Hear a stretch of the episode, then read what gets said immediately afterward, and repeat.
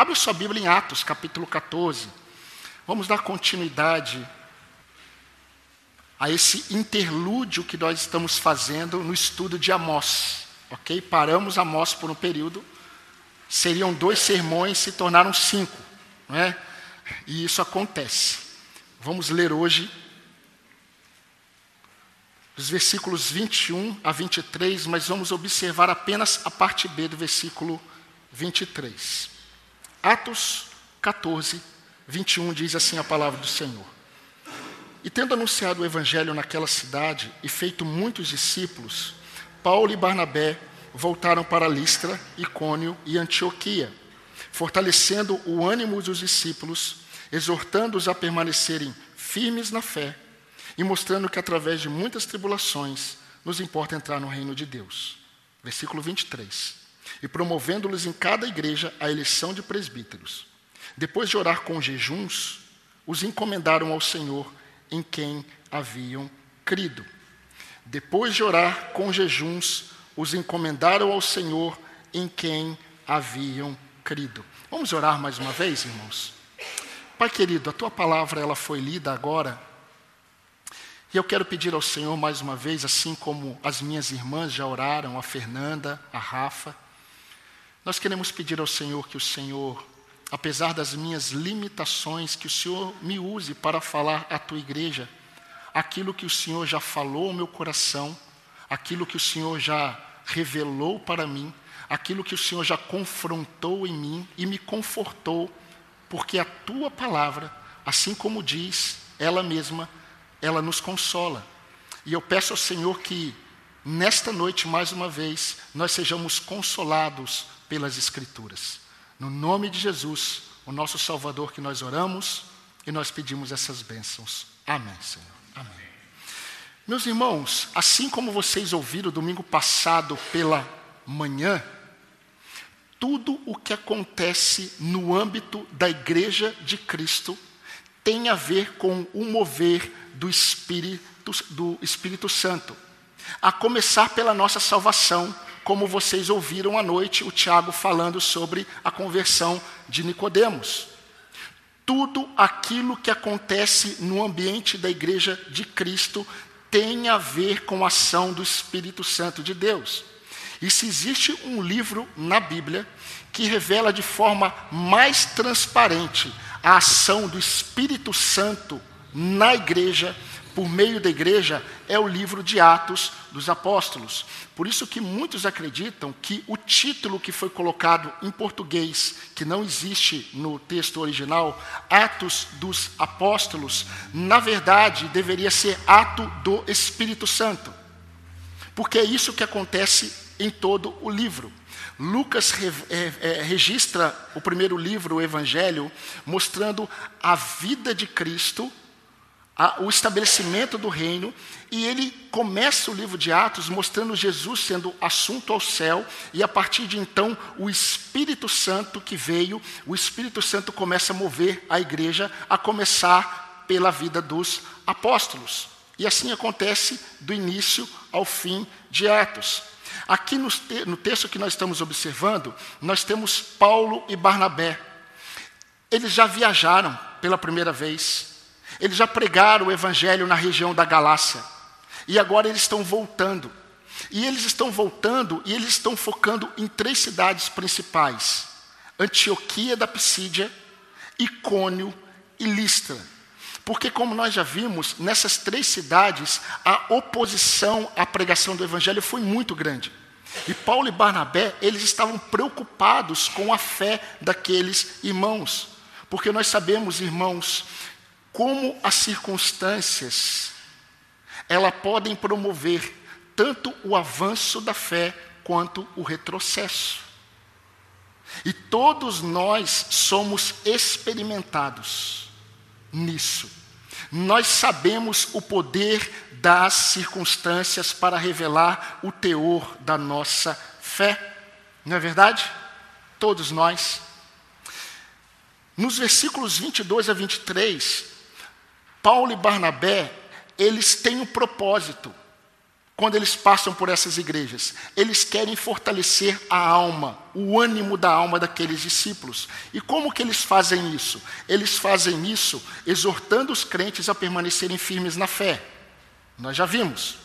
Eles também mostram para aqueles discípulos que por meio de muitas tribulações convém entrarmos no reino de Deus. Essa é a realidade do reino de Deus. Mas eles não param por aí. Eles sabem que para fortalecer o ânimo daqueles crentes, eles precisam fazer algo mais. E eles promovem em cada igreja a eleição de presbíteros.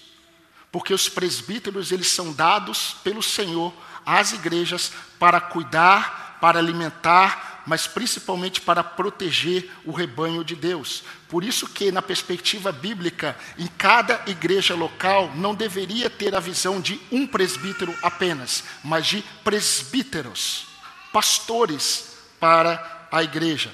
Hoje, e ainda no próximo domingo, se o Senhor permitir, nós vamos, queridos, observar uma outra verdade que tem tudo a ver com o propósito de fortalecer a alma de todo discípulo fortalecer a nossa própria alma, fortalecer a fé dos crentes.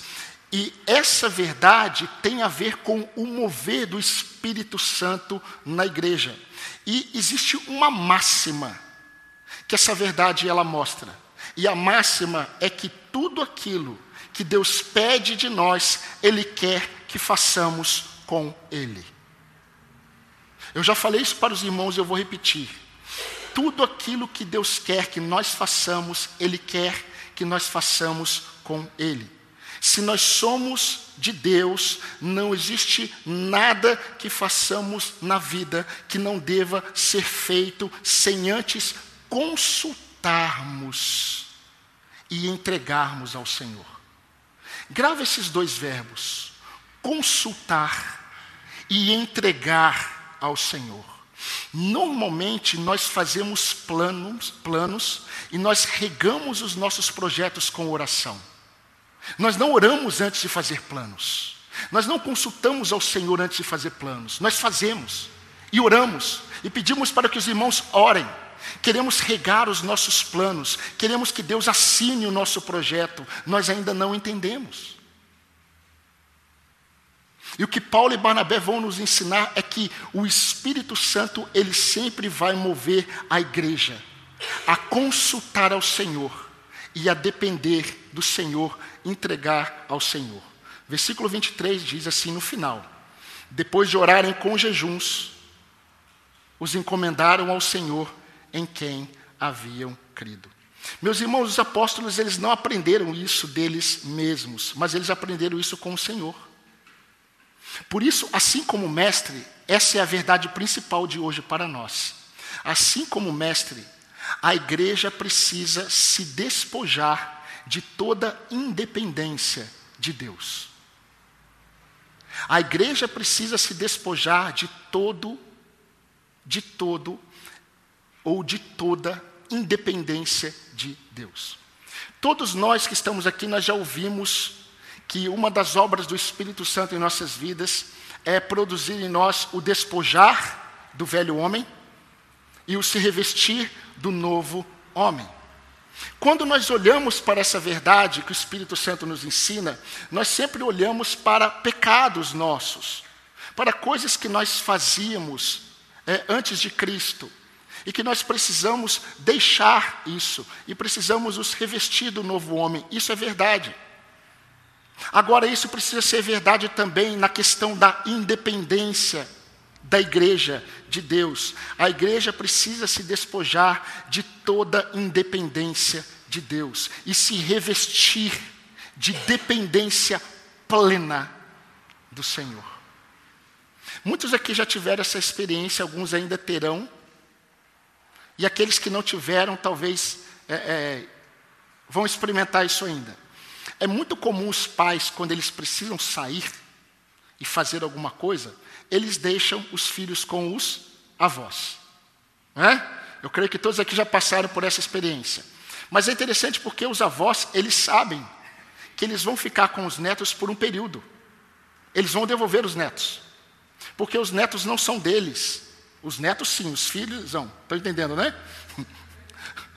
Eles vão entregar os netinhos para os pais, porque os pais são os pais. Mas os, os avós, eles vão cuidar por um determinado tempo. Quando Lucas registra que, após fortalecer aqueles irmãos, Paulo e Barnabé, com jejum e oração, eles encomendaram os que haviam crido ao Senhor. Lucas está registrando que eles, com, com jejum e oração, eles entregaram os presbíteros eleitos e todos aqueles crentes que eles fortaleceram ao Senhor. Por quê? Porque o Senhor é o Senhor deles. Nós vamos ver um pouco mais sobre essa verdade que eu acabei de dizer no domingo que vem. Mas essa prática logo após um período de jejum e oração, revela o quão eles entendiam que tudo aquilo que está relacionado à igreja de Cristo depende de Deus e nunca da capacidade das ovelhas ou dos seus presbíteros. Por um motivo muito claro. A igreja, ela é formada por pessoas que nasceram do espírito e não da vontade da carne. A igreja é formada por pessoas que nasceram do espírito e não da vontade da carne. Eu estou lendo um livro que diz que, é, em uma das denominações mais sérias e considerada a mais evangélica nos Estados Unidos, que é a, a, a, a Batista do Sul,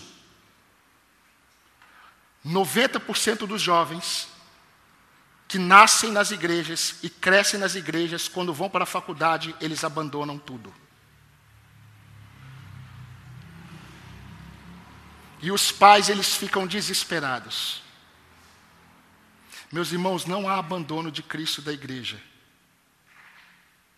Se Cristo está presente na vida do salvo. Muitos daqueles que deixam a igreja eles estiveram entre nós, mas nunca foram dos nossos. Porque não nasceram do alto. Nasceram da carne, da vontade dos pais. Nasceram da vontade dos seus líderes. Nasceram da vontade, talvez, do pastor, mas não do espírito. A igreja é formada por pessoas que nascem do alto. Agora, se a igreja ela é nascida de Deus e não da vontade humana, ela não deve andar de forma independente do Espírito Santo de Deus. Ela não pode. Percebam como isso é prático, queridos. Em Atos capítulo 5, nós temos um episódio que trouxe temor à igreja. Ananias e Safira. Eles morreram aos pés dos apóstolos. Eles foram, eles saíram carregados da igreja. Primeiro o marido, Ananias, e depois Safira. E sabe por que, que eles morreram? Porque eles mentiram. Mas interessante, porque a mentira deles não tinha a ver com pessoas. Eles haviam feito um complô caseiro, marido e mulher, dentro de casa. Eles tomaram uma decisão. Nós vamos vender um terreno, mas nós não vamos dar tudo. Nós vamos dar apenas uma parte. E quando eles chegam diante dos apóstolos, sabe o que, que acontece? Eles morrem. Só que os apóstolos dizem assim: vocês não mentiram a homens, vocês mentiram ao Espírito Santo. Porque a igreja está aprendendo que a vida dos crentes em casa também tem a ver com o Espírito Santo de Deus. Não existe um homem na face da terra que está sozinho quanto mais um crente. Todos os homens estão diante dos olhos ou debaixo dos olhos de Deus. Todo aquele que é salvo, ele está sendo habitado, guiado, observado pelo Espírito Santo de Deus. Isso tem a ver com a igreja. Irmãos, a igreja nasce, a igreja permanece neste mundo, a igreja é ensinada, a igreja é transformada, a igreja é consolada pelo Espírito Santo de Deus, pelo agir do Espírito Santo de Deus, e como os seus membros podem viver ou pensar que podem viver pelas suas próprias forças. Para que experimentemos essa dependência, Deus nos deu um meio de graça. Deus nos deu muitos meios de graça. Mas Ele deu à igreja um meio de graça que revela a nossa dependência na prática do Senhor. E esse meio de graça se chama oração. Depois de orar, com jejuns, os encomendaram ao Senhor. John Bunyan, um pastor puritano inglês do século 17, ele disse assim: a oração é um movimento consciente do coração e não balbuciar impensado e mecânico diante de Deus.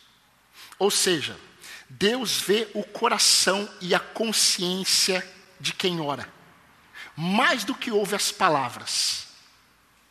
Deus não se ilude com as nossas palavras na oração, Ele vê a alma presente na oração.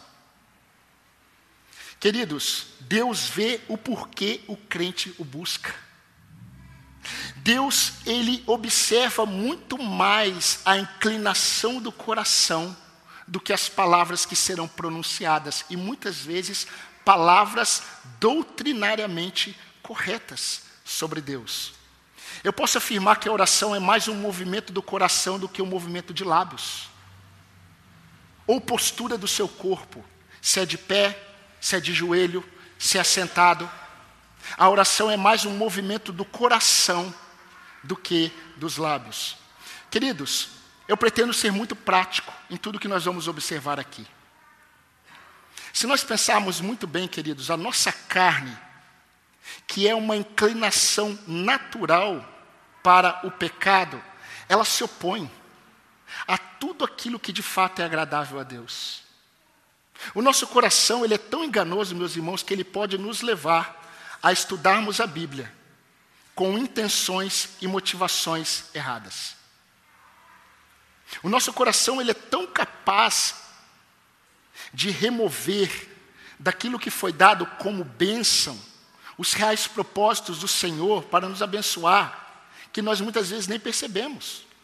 Por exemplo, nós reduzimos a bênção da igreja a um ambiente onde eu apenas vou para me reunir com outros irmãos e cultuar a Deus. Apenas isso. O meu coração pode transformar a bênção da revelação de Deus em apenas uma leitura que eu preciso fazer da Bíblia, porque eu preciso. Isso tem a ver com a minha caminhada com Deus, eu preciso ler a Bíblia. O nosso coração, ele é tão enganoso que nós podemos dizer que o evangelho ele é poderoso, mas nós estamos sempre buscando algo a mais para que os nossos filhos amem o Senhor e a igreja. É impressionante. O nosso coração ele é tão enganoso, meus irmãos, que ele transforma, ele transforma a bênção da oração em um rito religioso, sem graça, sem poder e sem propósitos que Deus designou para esse meio de graça. Queridos, eu tenho aprendido, eu tenho aprendido com o Senhor, que a oração, ela nos foi dada para desfrutarmos da interdependência que existe entre o Pai, o Filho e o Espírito Santo. Desfrutarmos dessa interdependência prazerosa, amorosa, graciosa e benéfica que existe entre o Pai, o Filho e o Espírito Santo. E mais uma observação importante para nós. Não é interessante como a oração, ela sempre está ligada, intimamente ligada com o Espírito Santo? Eu não sei qual foi a última vez que você leu o livro de Judas, não Iscariotes, Judas. Judas capítulo 1 só tem um capítulo. Versículo 20 e 21 diz assim: Mas vocês, meus amados, edificando-se na fé santíssima que vocês têm, orando no Espírito Santo, mantenham-se no amor de Deus. Orando no Espírito Santo. Queridos, quando Paulo fala que nós não sabemos orar como convém, vocês estão lembrados desse texto? Está em Romanos capítulo 8.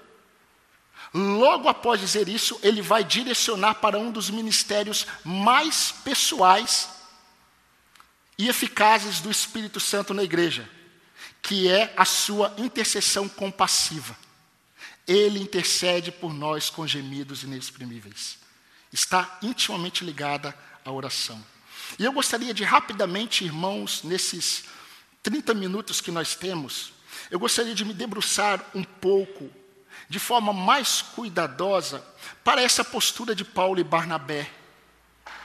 Quando o texto fala que eles, com jejum e oração, eles encomendaram os que haviam crido ao Senhor. E por que é tão importante nós fazermos isso? Porque, queridos, essa atitude de Paulo e Barnabé não revela apenas uma atitude deles, revela uma crença por trás da atitude deles. E nós precisamos observar isso. Essa prática nos ensina uma das doutrinas bíblicas mais importantes para a igreja, mas uma doutrina que sempre esteve presente na mente de Deus para o seu povo, inclusive no Antigo Testamento. E que verdade é essa? É que, meus irmãos, nós somos povo de propriedade exclusiva de Deus para dependermos exclusivamente de Deus. Somos povo de propriedade exclusiva de Deus para dependermos exclusivamente de Deus. Deus ele não aceita rivais. Essa é a verdade. Sendo assim, vamos observar, eu vou dividir em duas partes essa verdade principal e hoje vamos observar apenas a primeira. Se a lição principal que nós estamos observando diz que a igreja precisa se despojar de toda independência de Deus, como que a igreja faz isso de forma prática? A primeira lição, em primeiro lugar, que nós vamos ver hoje, é que a igreja ela faz isso de forma prática. Preste atenção. Quando os crentes individualmente entenderam que a oração da igreja é o reflexo da oração em secreto. Essa verdade não está explícita no texto. Essa verdade ela está implícita. Ela está implícita quando ela mostra quem está fazendo isso. Quem jejua e ora. Quem encomenda os que haviam crido ao Senhor, Paulo e Barnabé. Paulo e Barnabé eles eram hebreus. E os hebreus tinham a prática de orar três vezes, pelo menos, no dia, no templo. Atos capítulo 3, Pedro ele está indo ao templo para orar na hora nona. Às três horas da tarde, era a oração da tarde. Havia uma oração pela manhã, havia uma oração à tarde e uma oração no final da tarde. Mas essa prática de orar no templo era reflexo da oração particular que todo hebreu tinha. Eles também oravam três vezes ao dia. A oração da igreja é reflexo da oração em secreto. E nós vamos perceber que em Atos 13, a igreja está também jejuando e orando, quando eles estão tomando uma decisão. Porque essa igreja é formada por hebreus, que entenderam que aquilo que acontece no coletivo é reflexo do que acontece no particular. Meus irmãos, se uma comunidade cristã não possui crentes que desfrutam da prática de depender de Deus em oração no cotidiano, essa comunidade não será uma igreja que depende de Deus coletivamente. Vocês entenderam? Se uma comunidade cristã ela possui crentes que não dependem do Senhor, não dependem do Senhor em oração, em secreto, essa comunidade, ela não será uma comunidade que depende do Senhor. Porque tudo que uma comunidade cristã é, é reflexo do que os seus membros são no dia a dia. Lembrando que uma igreja que não caminha na dependência do Espírito Santo não é igreja. Ela é apenas uma instituição religiosa, pode ser presbiteriana, assembleiana, batista, pode ser o que for. Se uma comunidade ela tem uma placa de igreja, mas essa igreja ela não caminha na dependência do Espírito Santo do Senhor, ela não entendeu o que é essa igreja. Ela é apenas mais uma comunidade cristã chamada evangélica. Queridos, isso tem a ver, preste atenção, isso tem a ver com a nossa própria essência. Quando nós somos vocacionados para Deus, nós somos dependentes do Senhor, e a nossa prática de oração precisa demonstrar o que Davi entendia.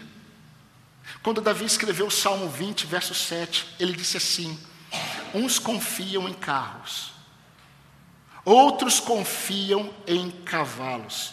Nós, porém, invocaremos o nome do Senhor, o nosso Deus. Invocar o nome do Senhor é sinônimo de dependência do poder de Deus. Agora observe uma coisa: Enoque foi um homem que não passou pela morte. Enoque foi trasladado. A Bíblia fala que Enoque andava com Deus. Se Enoque andava com Deus é porque ele era um homem que falava com ele. Enoque era um homem de oração. É impossível andar com Deus sem falar com Ele. Ana era uma mulher de oração. Ana ela entendeu que não existe melhor lugar para derramar a alma do que na presença de Deus. Samuel, filho de uma mulher de oração, era um homem de oração.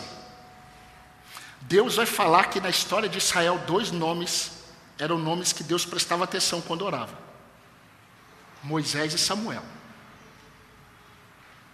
Esses dois intercessores Deus olhava com atenção. Ele era filho de uma mulher de oração, mas desde muito cedo Samuel aprendeu a ouvir e a falar com o seu Deus. Daniel Daniel era um homem de oração. Por isso que Daniel entendia que tudo, tudo aquilo que os homens poderiam fazer contra ele não mudava a realidade de quem governava a vida dele. O nome de Daniel significa Deus é o meu juiz. Não é a Babilônia. Não é a Pérsia. Aliás, o que você acha que Daniel estava fazendo quando os leões estavam rodeando ele na caverna? Eu tenho certeza que ele estava fazendo a mesma coisa que ele fazia quando estava na segurança do quarto dele, falando com o Deus dele. Daniel capítulo 9, versículo 13 e 4, olha o que Daniel disse. Percebo se não é a mesma prática de Paulo e Barnabé. Voltei o rosto ao Senhor Deus para o buscar em oração e súplicas com jejum, vestido de pano, saco, de pano de saco e sentado na cinza eu orei ao Senhor, meu Deus, e fiz a seguinte confissão. Não é interessante que essa oração de Daniel, que ele faz no capítulo 9, ele não está pensando nele, ele está intercedendo por todo o povo. Mas essa oração que ele está fazendo por todo o povo é reflexo daquilo que ele fazia em particular. Como um bom hebreu que era. Eis o ponto, meus irmãos. O jejum e a oração de Daniel pelo povo era reflexo de sua prática de oração pessoal. Nós temos diversos exemplos na Bíblia de pessoas, homens e mulheres, que oravam. Oravam. Dependiam de Deus sozinhos e dependiam de Deus como povo. Mas quem é o nosso maior exemplo? Jesus. Não é interessante que Jesus não ensinou os seus discípulos a fazerem um planejamento estratégico para o crescimento da igreja? Eu sei que tem o seu devido valor, pequeno, mas tem.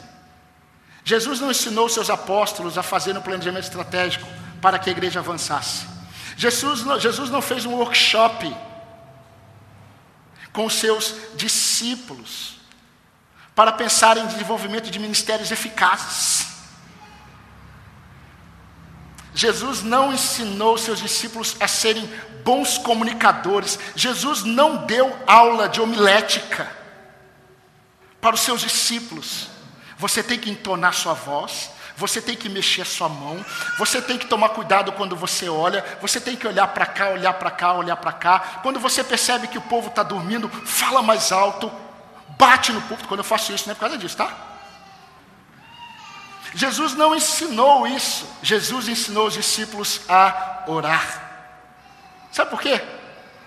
Porque Jesus queria mostrar que a sua igreja, o que a sua igreja mais precisa não é dela mesma, é do Senhor. É do Senhor. E agora eu gostaria de trabalhar algumas aplicações. Porque, meus irmãos, uma das evidências mais perceptíveis do pecado em nossos corações é o nosso senso de independência de Deus. Se não nos atentarmos facilmente, nós buscaremos meios de fazer as coisas segundo as nossas próprias inclinações.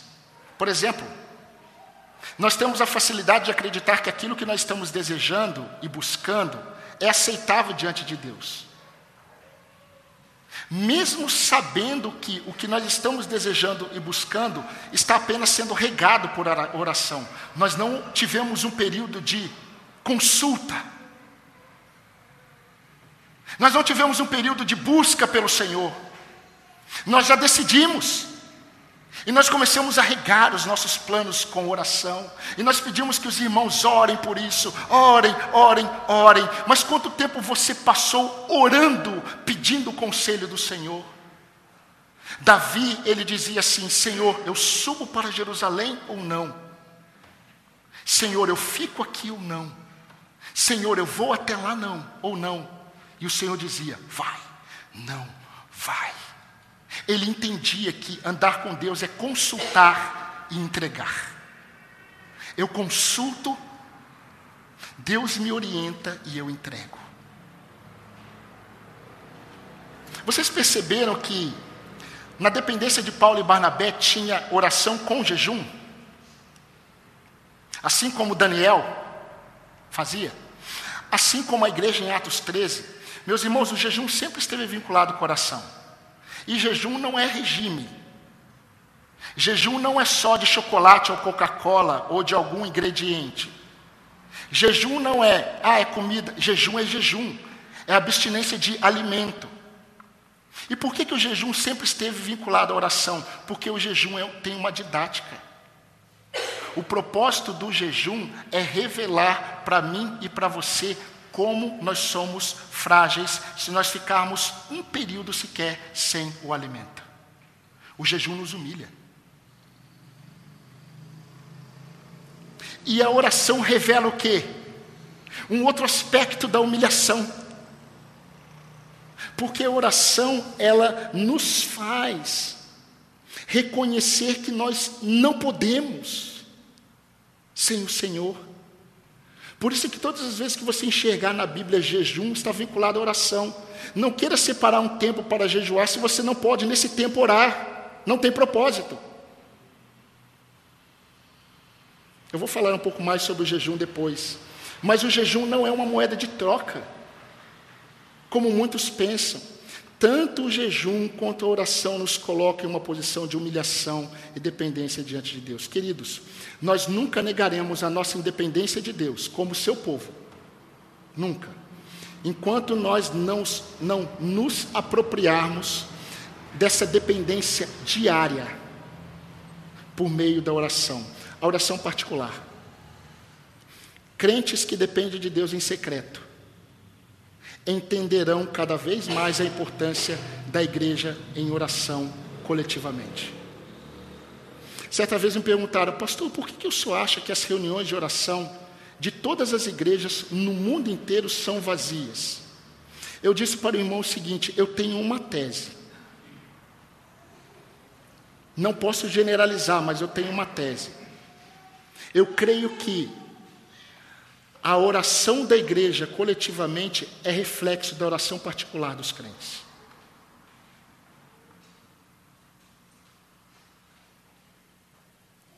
Nós vamos aprender cada vez mais com o Senhor que a oração ela é muito mais do que a fé em prática. A oração é deleite em Deus na prática.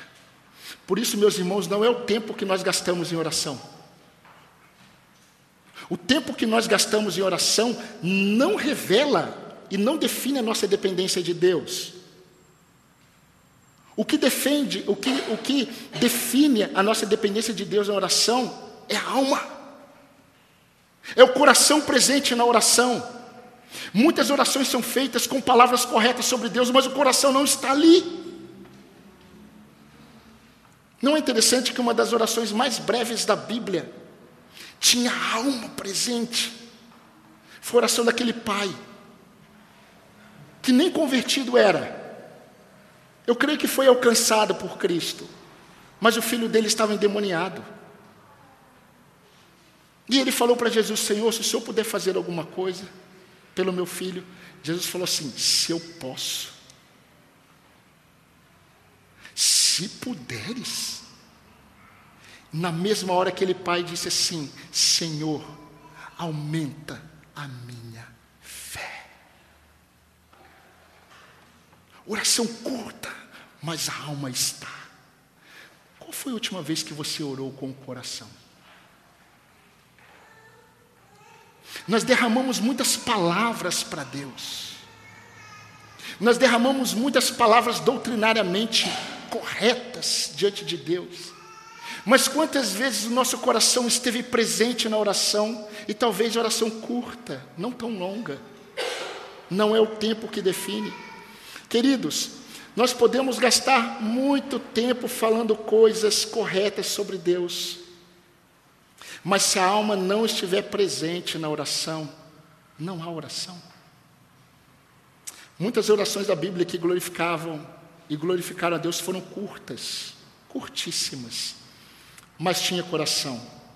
Senhor, se quiseres, tu podes me limpar. Eu quero, seja limpo. Senhor, filho de Davi, tem misericórdia de mim. Ok, eu tenho. Veja. Senhor, salva-me, porque eu estou afundando. Interessante, porque quando Jesus ele fala isso para Pedro, Jesus ele é tão maravilhoso, que quando Pedro começa a afundar e grita, Senhor, salva-me, Jesus não fala assim, ei, incrédulo, e afunda. Jesus, enquanto fala incrédulo, Jesus está tirando ele da água. Nós encontramos Ana chorando de angústia, mal compreendida pelos homens, mas muito bem clara, muito bem entendida aos ouvidos do Senhor. Nós encontramos Davi muitas vezes derramando a sua alma, ou devido ao sofrimento, ou devido à sua alegria. Nós vemos Moisés nós vemos Jeremias, nós vemos Abacuque, nós vemos o cego de Jericó, nós vemos o homem leproso. E queridos, a realidade desses agraciados aqui é que eles entenderam que não importa o motivo pela qual o homem busca a Deus em oração. Mais uma vez eu afirmo, Deus atenta para o que a alma diz e nem sempre as palavras. Toda oração piedosa revela a alma, não as palavras não as palavras corretas. Enquanto o publicano batia no peito dizendo: Senhor, tenha misericórdia de mim, sabe o que, que o, o, o judeu ele estava fazendo? Jesus falou que ele orava de si para si. De si para si. Meus irmãos, eu creio piamente como pastor, de quatro anos de ministério como pastor de uma igreja, e os outros 16 ou 17, 18 anos como líder na igreja. Eu creio piamente que o que acende a chama do crente pela oração coletiva é a intensidade da chama da oração particular. E eu tenho certeza que nisso, a carne, a sua carne, o mundo, com as suas propostas e agenda, e o diabo, ele tem conseguido distrair as nossas almas. Eu disse nossas almas nossas almas. Uma menininha, ela tinha ganhado do pai e da mãe um passarinho numa gaiola. E ela amava aquele passarinho. Eu não vou perguntar aqui quem tem passarinho em gaiola.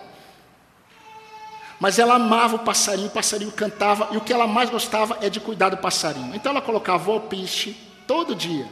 Ela trocava, ela limpava, ela colocava água. E um dia o pai e a mãe levou essa criança para brincar. E ela viu um monte de passarinho solto. Ela correu para a mãe e falou assim: Mãe, nenhum tem gaiola. Quem cuida deles? Se os passarinhos ouvissem, assim, amém, graças a Deus. Que nós não temos. Mas na perspectiva dela, o cuidar, o passarinho bem cuidado, é o passarinho preso, que é cuidado por ela ou por alguém. Na perspectiva bíblica, quem está numa situação melhor? Os que estão livres, sendo cuidados pelo Pai. O Senhor que os criou os sustenta. E nós muitas vezes, como disse Charles Spurgeon, e é verdade, muitos de nós nós estamos famintos na fartura.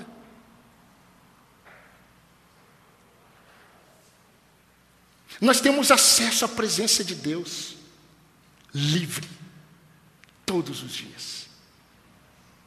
Para que dependamos dele e nós vivemos muitas vezes famintos nessa fartura. Meus queridos, nós não deveríamos fazer nada, nada do que somos chamados para fazermos, sem que tudo esteja encharcado de oração dependente de Deus. A luta contra o desânimo não se vence sem Deus em oração. Pastor, mas como eu vou orar desanimado? Eis a questão. A questão não é o estado da sua alma, a questão é que você está entendendo por oração. Teve certo momento, um período da minha vida, em que eu não estava conseguindo orar. Eu não estava nem com vontade de orar.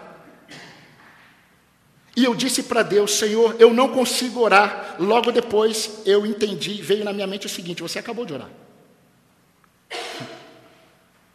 Senhor, eu não consigo orar. Orou. E o Senhor veio e me renovou. Aí eu orei muito. Falar com Deus é um privilégio. A luta contra o pecado não se vence sem dependência de Deus em oração, não é pela sua força. Discernimento para tomarmos decisão ou decisões não se alcança sem a palavra e oração dependente de Deus. Descanso para a alma diante das ansiedades não existe sem oração dependente de Deus. Eu acho muito interessante, parece pesado o que Paulo escreve a Timóteo para que Timóteo fizesse com a igreja em Éfeso em relação às viúvas. Aquelas mulheres verdadeiramente viúvas, que eram sozinhas, não tinham ninguém. Paulo disse para ele o seguinte: a viúva, realmente necessitada e desamparada, põe sua esperança em Deus e persiste dia e noite em oração e súplica. Mas a viúva que quer buscar os seus prazeres, ainda que esteja viva, está morta.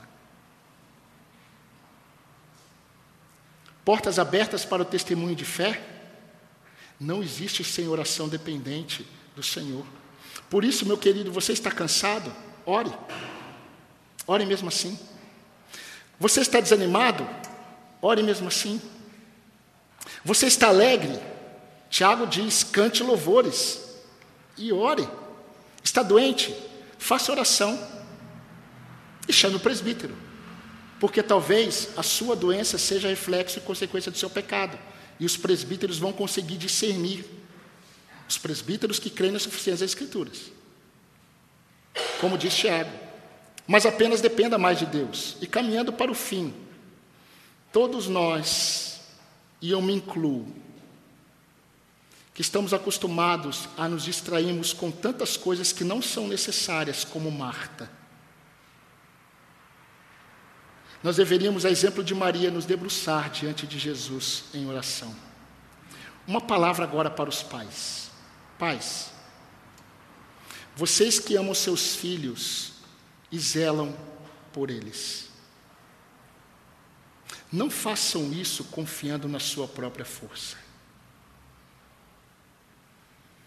É muito mais leve, é muito mais eficaz, é muito mais poderoso encher o trono da graça com a oração que diz: Pai, não peço que os tire do mundo, mas que os livre do mal, do que tentar livrar o seu filho do mundo pelas suas próprias forças. Você não vai conseguir.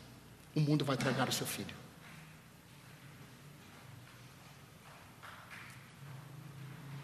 Já contei esse testemunho para vocês. O pastor Wallace, certa vez, ele contou para mim que Na verdade, ele contou para a igreja e eu ouvi. Que ele é da época, eu também sou, e alguns aqui, em que a mãe, quando o filho saía, e a mãe não sabia o que estava acontecendo, a mãe dobrava o joelho e orava. Hoje a mãe manda uma mensagem para o WhatsApp, pelo WhatsApp. Como é que você está? Como que você está? Onde que você está? Você está bem, mas não tem joelho dobrado. Não há dependência do Senhor. Toda facilidade facilita o nosso afastamento de Deus se nós não nos atentarmos. Queridos, ao invés de nos preocuparmos com métodos para orarmos mais, vamos buscar perceber o que tem nos distraído e nos afastado da oração prazerosa. Pastor, a oração no monte. A oração no monte é uma bênção, não é? Eu digo para você que é, mas não por causa do monte. Pastor, uma coisa, a oração na madrugada. Como eu já ouvi isso, irmãos? A oração da madrugada é uma benção, só tem que concordar. Eu concordo, é uma benção. Mas não por causa da madrugada. Pastor, o quartinho de oração, eu vi o filme. O quartinho de oração é uma benção. É lá, não é? Não, o quartinho de oração é uma benção, mas não é por causa do quartinho de oração. Tem algo que está presente nesses três nessas três realidades, tanto no monte, quanto na madrugada, quanto no quartinho de oração, que é você deixar o ordinário para se encontrar com o extraordinário. Crente que fala, eu vou orar no monte, mas vai com a igreja? um monte de gente. Você não está fazendo como Jesus, que se afastou. A bênção da oração em secreto é o secreto. Não é o lugar, não é ser de joelho, não é ser em pé, não é ser sentado. Meus irmãos, a Bíblia, ela não deixa ordens para a forma como orar. Ela só diz que tem que ser no Espírito Santo. Se é no Espírito Santo, é na dependência do Espírito Santo de Deus, como diz Judas. Inclusive, queridos, caminhando para o fim, fim. Inclusive para termos mais deleite na presença de Deus em oração, nós precisamos do Espírito Santo em oração. Enquanto eu estou falando, você pode estar pensando o seguinte, pastor, o sermão de hoje fala de algo muito básico. E eu respondo da seguinte forma: é verdade. E a pergunta que eu faço para todos nós: não é no básico que nós falhamos? Não é o básico que nós negligenciamos? É insano ser nascido do alto e depender daquilo que é terreno, a começar por mim. É insano. Isso é contra a nossa natureza.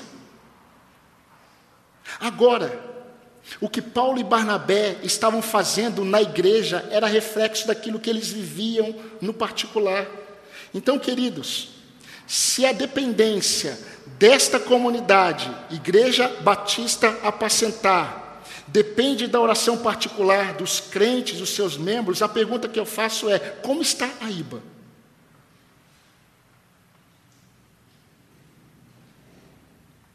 E eu não estou avaliando a reunião de oração porque não avalia. Eu estou falando o seu momento pessoal com o seu Deus. Se tudo o que acontece nessa comunidade, a dependência dessa comunidade do Espírito Santo, é reflexo da sua dependência do Espírito Santo em secreto, como está a dependência dessa igreja? O que a sua oração em secreto fala sobre a sua dependência de Deus e a dependência dessa comunidade? Essa pergunta eu preciso fazer e nós precisamos fazer para o Senhor. O que o Senhor diz sobre a sua oração particular? Eu gostaria que, nesse momento agora, todos nós, fôssemos juntos para a sala do trono, em oração. nós temos livre acesso à presença de Deus. E eu gostaria de, como pastor de vocês, ser o primeiro a conduzir vocês a entrar nessa sala e a falarmos com o Senhor. Eu imagino eu entrando nessa sala e vocês juntamente comigo. E eu falando com o Senhor e todos nós falando com o Senhor. Nós costumamos fazer isso, mas o Senhor quer que a gente permaneça. Permaneça na presença dEle. Então, o que o Senhor pode dizer sobre a sua dependência dEle no particular? Porque isso é reflexo da dependência dessa igreja do Senhor em oração. Vamos falar com o Senhor? Convido você a baixar sua cabeça. Convido os irmãos do Ministério do Culto que venham em oração à frente.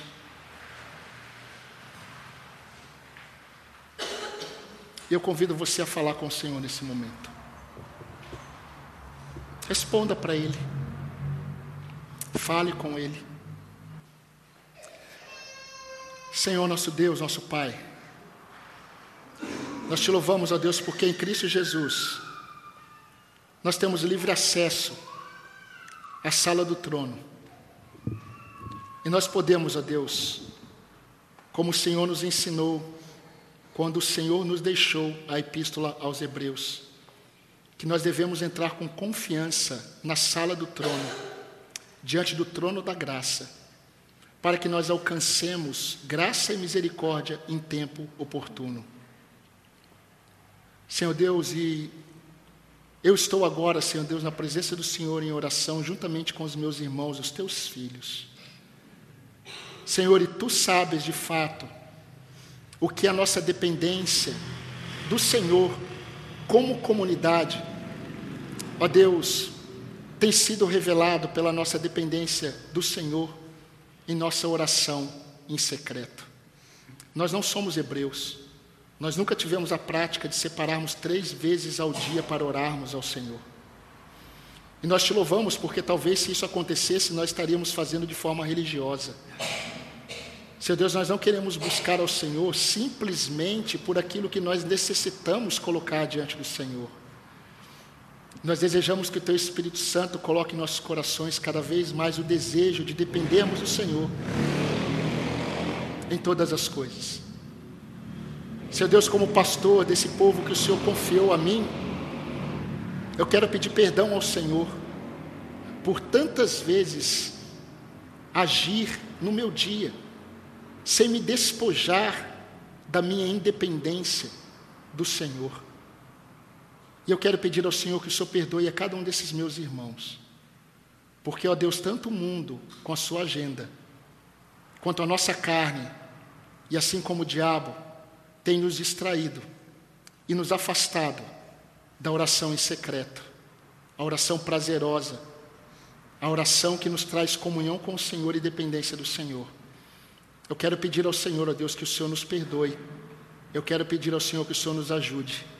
Eu desejo muito, ó Pai, que essa comunidade seja uma comunidade que tudo o que ela faz, tudo o que ela fizer, que nós consultemos ao Senhor e que nós entreguemos diante do Senhor, porque nós temos a prática de no dia a dia fazermos isso. Seja o Senhor a transformar os nossos corações e nos atrair para o Senhor. Sem Ti nós nada podemos fazer. Nós não temos paz em nada neste mundo senão no Senhor. Nos ajude a olharmos para Cristo. Nós começamos esse culto cantando ao Senhor que nós olharemos para Cristo. E nós queremos terminar esse momento de culto ao Senhor cantando que nós vamos olhar para Cristo. Mas que seja pelo agir do Teu Espírito Santo, não pela nossa força, porque sem Ti nós nada podemos fazer. Pai, sem Ti nós nada queremos fazer, porque aprendemos a Tua palavra. Se conosco. É o que nós pedimos no nome de Jesus. Amém, Senhor.